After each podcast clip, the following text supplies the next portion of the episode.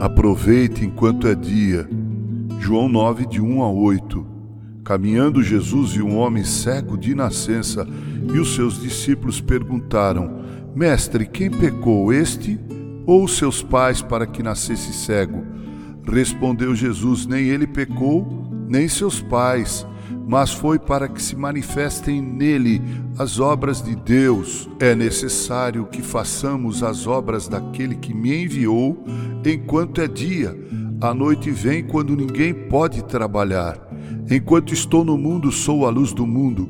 Dito isso, cuspiu na terra e, tendo feito lodo com a saliva, aplicou-o aos olhos do cego, dizendo-lhe: Vai, lava-te no tanque de Siloé, que quer dizer enviado.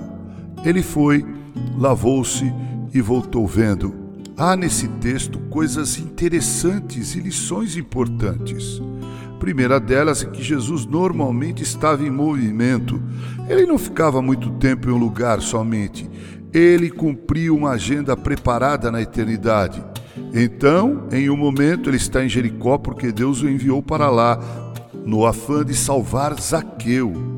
Em outro momento, ele está no templo observando como as pessoas entregam suas ofertas e diz aos seus discípulos que a oferta de uma viúva pobre foi a maior de todas as ofertas, apesar de serem apenas duas moedas de cobre, cujo valor era irrisório. A questão toda é que ela, em uma demonstração de fidelidade, desprendimento e amor à casa de Deus, deu tudo o que tinha. Os outros deram daquilo que sobrava.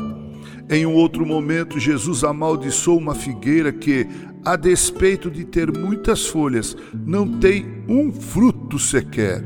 Figueiras com folhas deveriam ter frutos.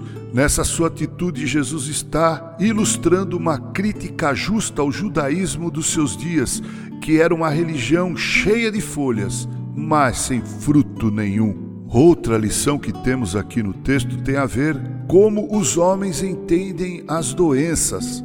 Os discípulos de Jesus pensavam que a cegueira daquele homem era fruto ou do pecado dos seus pais ou dele mesmo, ele havia nascido cego. Jesus diz que, naquele caso, não há essa relação direta entre causa e efeito. Jesus não diz que os pais do cego ou ele mesmo não tenham pecado. Ele simplesmente não relaciona a cegueira daquele homem aos pecados dos pais ou dele mesmo. Jesus disse que aquele homem nasceu cego para que nele se manifestassem as obras de Deus.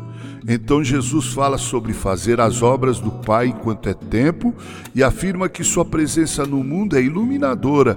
Em seguida, ele cuspiu na terra, fez um lodo, aplicou nos olhos do cego e ordenou que ele se lavasse no tanque de Siloé.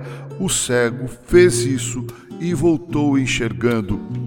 O que me inquieta nesse texto é que por aquilo que Jesus disse, eu sou levado a compreender que aquele homem havia nascido cego por vontade divina e para que exatamente naquele momento Jesus, passando por ali com seus discípulos, o curasse.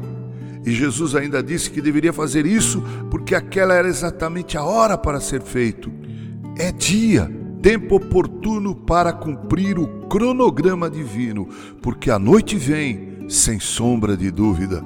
Queridos estimados irmãos, nada acontece nesse mundo sem que por detrás disso não haja um decreto, um plano, um propósito divinos. Isso é muito complexo para a mente humana, ainda mais depois da queda mas em todos os detalhes, até aqueles para os quais não damos a menor importância, o Deus cuja sabedoria não pode ser medida tem um propósito. Tênio Márcios ilustra essa lição em uma música de sua composição intitulada O Tapeceiro, onde diz: Tapeceiro, grande artista, vai fazendo seu trabalho, incansável, paciente no seu tear Tapeceiro não se engana, sabe o fim desde o começo, traça voltas, mil desvios sem perder o fio. Minha vida é obra de tapeçaria tecida de cores alegres e vivas, que fazem contraste no meio das cores, nubladas e tristes. Se você olha do avesso, nem imagina o desfecho. No fim das contas, tudo se explica, tudo se encaixa, tudo coopera para meu bem. Quando se vê pelo lado certo, muda-se logo a expressão do rosto, obra de arte para honra e glória do tapeceiro.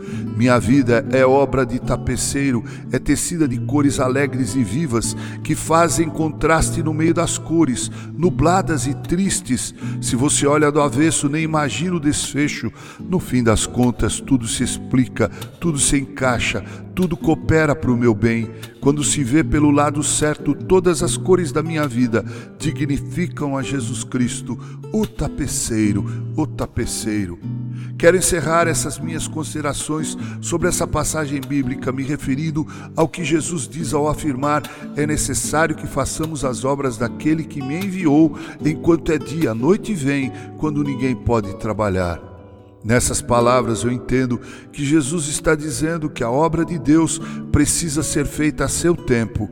Como diz o ditado, não deixe para fazer amanhã o que você pode fazer hoje. Eu apenas frasearia esse ditado pensando no que Jesus disse e diria: não deixe para fazer amanhã o que você deve fazer hoje. A noite vem. Queridos, aproveitemos esse tempo, seja ele quanto for seja em que circunstância for, e façamos a obra de Deus, porque a noite vem e aí nem eu e nem você iremos reunir as condições que temos hoje. Façamos as obras de Deus, porque é exatamente quando nos movimentamos e realizamos nossas tarefas com Deus que encontramos realmente sentido para a vida. Que Deus assim nos abençoe. Com carinho, Reverendo Mauro Sérgio Aiello.